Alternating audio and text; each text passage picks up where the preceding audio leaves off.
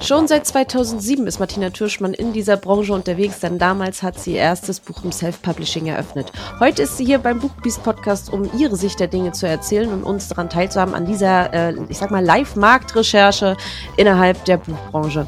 Deswegen, hallo Martina, schön, dass du da bist. Ja, hallo, grüß dich, Hanna. Ja, ich habe gerade schon gesagt, du bist ja schon wahnsinnig lange unterwegs. Also zumindest, wenn ich mit Menschen spreche, sind das so zwei, drei Jahre, drei, vier Jahre, dass sie unterwegs sind. Also viele haben vor kurzem begonnen. Du bist ja schon eine ganze Weile dabei. Deswegen einmal so die Frage, wie hat sich denn deine Arbeit innerhalb der Buchbranche in den letzten Jahren, so seit Anfang, ähm, verändert? Ähm, es hat sich irrsinnig viel getan tatsächlich. Ich habe angefangen, eben wie du gesagt hast, 2007 im Self-Publishing und ähm, in, auf diesem Weg sind vier Kinderbücher, die Miesegrim-Reihe entstanden bei mir. Und ich bin halt hier so in meiner Region und im Landkreis unterwegs gewesen. Also ziemlich unsichtbar, sage ich jetzt mal. Naja, und 2020 hat, äh, habe ich dann Maria Schenk vom Kelebeck Verlag von meiner Miesegrim-Reihe überzeugen können. Und wir haben jetzt dann ein Buch nach dem anderen in äh, einer neuen Zweitauflage neu verlegt, auf den Markt gebracht und jetzt nächstes Jahr, 2024, ist das vierte Buch Miesegrim und die Plaudertasche dann ähm, in Zweitauflage ähm, auf dem Markt äh, kann bezogen werden und diese, diese ganze Begleitung durch den Verlag, es hat sich so wahnsinnig viel getan. Es ist durch ein Lektorat gegangen. Allein die Art und Weise, wie so ein Buch jetzt dann von pro, also professioneller Seite entsteht. Das, ich, ich möchte jetzt nicht behaupten, dass ich vorher unprofessionell war, aber es ich habe unheimlich viel aus dem Bauch heraus gemacht und ähm, meine Bücher einfach selbst auf den Markt gebracht. Und das ist jetzt wahnsinnig spannend, was sich da tut und wie viel ich jetzt einfach auch nochmal dazu lerne tatsächlich. Das heißt vor allem, du hast dich da äh, professionalisiert und herausgefunden, was eigentlich noch alles so mit dranhängen kann. Ne? Richtig. Allein äh, durch meine Lektorin, die Caroline Olivares Cañas. Ähm, wir arbeiten sehr eng und sehr gut mittlerweile zusammen. Nein, von Anfang an haben wir gut miteinander gearbeitet. Und es ist wahnsinnig spannend, ähm, wie sich meine Bücher, die ja vorher schon gute Kritiken und Rezensionen bekommen haben, haben, durch eine neue Herangehensweise im Schreiben tatsächlich nochmal verbessert haben. Wie sieht es denn aus damals, als du veröffentlicht hast? Äh, 2007 war ja, ich sag mal, noch eine ganz andere Infrastruktur. Gefühlt hatten wir gerade so Internet. Ich meine, das kommt da immer so lange vor. Wahrscheinlich hatten wir das da schon eine ganze Weile. Ja. Ähm, äh, wie ging es denn damals los mit, mit Self-Publishing? Äh, wie äh, wurdest du denn damals sichtbar? War das vor allem eben, wie du gerade gesagt hast, äh, durch Netzwerken in deiner Umgebung? Ähm, nein, also Netzwerken war das so nicht. Self Self-Publishing ist sehr verpönt gewesen, hatte keinen sehr guten Ruf, weil Self-Publishing war gleichbedeutend mit das Buch kann nix sein. Also diese Erfahrung habe ich in fast jeder Buchhandlung gemacht, die, äh, in die ich dann gegangen bin und versucht habe, meine Bücher einfach an die Buchhandlung zu bringen. Wobei ich sagen muss, dass ich auch, dass da auch sehr nette dabei waren und ich konnte dann meine Bücher auf Kommission in den jeweiligen äh, Läden hinterlegen. Und was ich gemacht habe, ich bin sehr, sehr viel in Schulen gegangen, habe gelesen und das war einfach meine Hauptvertriebsschiene damals. Und das Buch, also ich habe über Books on Demand das verlegt, äh, das Buch lässt sich auch überall bestellen. Also insofern äh, war das dann möglich. Und auf Amazon ist es seit jeher gewesen. Ja, das ist natürlich äh, gut, gerade gerade bei Kinderbuchautorinnen ist ja dieser Direktvertrieb mit äh, auch heutzutage noch äh, der beste Weg, halt gleich am besten Klassensätze sozusagen zu verkaufen. Aber ja, genau. zumindest genau. äh, so eine ganze Klasse für ein Buch zu begeistern durch dieses Direkte. Also das ist ja selbst heutzutage nicht ähm, nicht viel anders, nur der Weg dorthin, der hat sich wahrscheinlich verändert. Wie siehst du denn derzeit so diese Trends äh, unter anderem in, in deinem Themenbereich, äh, aber auch wie vielleicht Kinder mit den Themen in deinem Buch umgehen? Wie Kinder mit den Themen in meinem Buch umgehen, ähm, das, äh, da habe ich seit jeher eine sehr positive Erfahrung gemacht, weil ich nach den Lesungen nicht nur die Fragen der Kinder beantworte, sondern auch die Themen meiner Bücher mit den Kindern bespreche. Jedes einzelne Buch hat ein Thema, ähm, das Kinder in ihrem Selbstwertgefühl stärken soll. Meine Kinder sind, meine Bücher sind für Grundschulkinder und sie beschäftigen sich auch mit den Problemen in diesem Alter. Und da habe ich sehr, sehr gute Erfahrungen gemacht. Also haben sich denn die Probleme da geändert oder sind das, sag ich mal, so ähm, Alltime Favorites? also einfach, einfach unzeit, äh, zeitlos. Das, das kann ich dir jetzt so nicht sagen, weil ich äh, nach der Lesung äh, die Kinder nicht mehr im Blickfeld habe, um das so beurteilen zu können. Aber sie gehen nachdenklich aus der Lesung raus.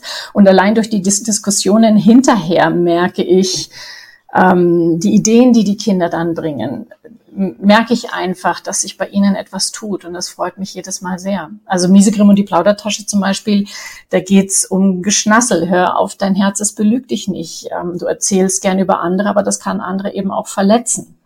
Und mhm. äh, ich bin unter anderem auch Suggestopädin. Ich mache dann mit den Kindern ein Spiel, wo sie richtig fühlen, was es bedeutet, wenn man etwas sagt, was den anderen verletzen kann. Und witzigerweise sind das meistens die Mädchen an die die tollen Argumente bringen und das Diskutieren anfangen. Ich muss dann meistens gar nicht mehr viel machen. Die Kinder reden untereinander, machen untereinander und ähm, helfen sich dann auch untereinander. Ich merke gerade wieder diese, diese äh, äh, Nord-Süd-Diskrepanz. Äh, ich musste über, erst überlegen, was Geschnassel ist, aber wahrscheinlich lästern, oder? Einfach Geschwätz. Achso, Geschwätz. Ja, weil, weil ich muss sagen, Geschnassel? Ich meine, ich konnte es mir ergründen, aber im Kontext, aber es ist dann immer so, okay, ich glaube sowas wie lästern oder halt, aber selbst Geschwätz wird bei uns weniger gesagt. Also gut, in ähm, Bayern sagt man jetzt nicht Geschnassel, da sagt man Geratsche. Also Ach oh Gott, noch ein Wort, was ich noch nie gehört habe. Das ist die Ratschen, die viel erzählt. Was, was siehst du denn derzeit äh, noch für Trends und wo du merkst, es könnte deine Arbeit, aber auch deine Vertriebswege halt in Zukunft verändern? Ähm, jetzt persönlich auf mich bezogen. Ich bin gerade dabei, einen, einen Teil einer theaterpädagogischen Ausbildung zu machen. Mhm und äh, möchte mit einer Freundin zusammen Kurse für Kinder und Jugendliche geben, also entweder für Kinder oder für Jugendliche, ähm, um eben auch den Selbstwert zu stärken. Und das wollen wir, ich meine, ich kann jetzt noch nicht so viel dazu sagen, wir starten im Februar 2024 äh, mit szenerischer Arbeit machen, mit, wir haben verschiedene Methoden jetzt, um mit den Kindern zu arbeiten. Aber das ist Zukunftsmusik, aber das ist für mich ein Trend, wie er sich zusätzlich zur Schreiberei entwickelt. Das finde ich allerdings aber auch spannend. Ähm, jetzt tatsächlich mal so ein bisschen abstrahiert von, von dir auf andere, weil ich sowas häufiger schon gesehen habe, Aha. dass gerade bei Kinderbuchautorinnen eigentlich ähm, ähnlich ist wie bei Sachbuchautorinnen, nur dass man eine andere Zielgruppe hat und das auf eine andere Weise Wissen vermittelt. Bei dir ist es ja Stärke und Selbstwertgefühl und dass man hier halt guckt, dass äh, ein Buch ein Teil dieser Mission ist. Und äh, wenn du jetzt beispielsweise Kurse und sowas angibst, andere bieten dann äh, weiß ich nicht, Ernährungsdinge, äh, Ernährungskurse an, mhm, wenn es auch darum mhm. geht. Also das heißt, dass man hier ähm, ganz anders Wissen vermitteln kann an Kinder, aber auch äh, wenn Eltern sich Hilfe suchen. Deswegen finde ich immer so ein Kinderbuch ist ja auch so ein verbindendes, verbindendes Sachbuch zwischen zwei Generationen, sag ich jetzt mal. Ja, so ein bisschen. Und ja. ähm, finde ich ganz spannend, dass du dann auch so diesen Weg gehst, den ich jetzt auch öfter mal schon gesehen habe. Ja gut, das ist ähm, ein offener Weg, sage ich jetzt mal. Ich kann dir jetzt auch gar nicht genau sagen, wie sich das nächstes Jahr entwickelt. Ich meine, überhaupt diese ganze Bücherschreiberei ist mit dem Gute Nacht Geschichten erzählen meiner Kinder entstanden. Also 2007 hm. beziehungsweise vorher, als ich mit dem Schreiben angefangen habe. Wenn du mir da erzählt hättest, was ich heute mache, ich hätte dir einen Vogel gezeigt wahrscheinlich. Also es entwickelt sich und äh, ich schaue. Was hast du denn vorher gemacht? Darf ich mal fragen? Ich bin BWLerin. Ich habe äh, eine ganze Zeit lang bei Coca-Cola in Berlin gearbeitet und bin dann so durch die Job Jobs getingelt, sage ich jetzt mal. Und jetzt genau. hast du äh, dein, dein, dein ganzes Leben nach den Büchern geändert. Ja. Also äh, ja. lebst du auch vom Schreiben?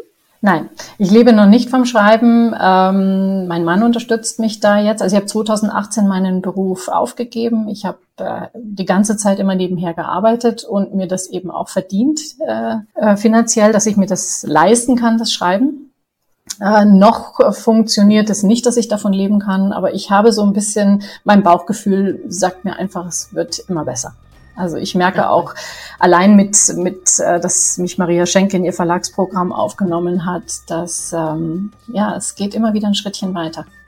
Aufgeben ist, cool. ist keine Alternative. Das stimmt allerdings. Genau. Das ist tatsächlich auch schon ein sehr, sehr gutes Schlusswort. Ähm, ich danke dir vielmals, dass du dir Zeit genommen hast für das Kurzinterview im Buchbies Podcast. Und, Herzlich äh, gern. Ich äh, kann schon mal ansagen, dass im neuen Jahr äh, ein, ein Interview, was wir mal geführt haben, auch hier zu hören sein wird. Äh, oh. Da geht es ja darum, was dir passiert ist. Ich möchte gar nicht zu viel verraten, nur dass es sich lohnt, diesen Podcast zu abonnieren, auch um morgen dann das nächste Kurzinterview zu hören. Danke, Martina, dass du da warst. Herzlich gerne. Vielen Dank. Tschüss. Tschüss.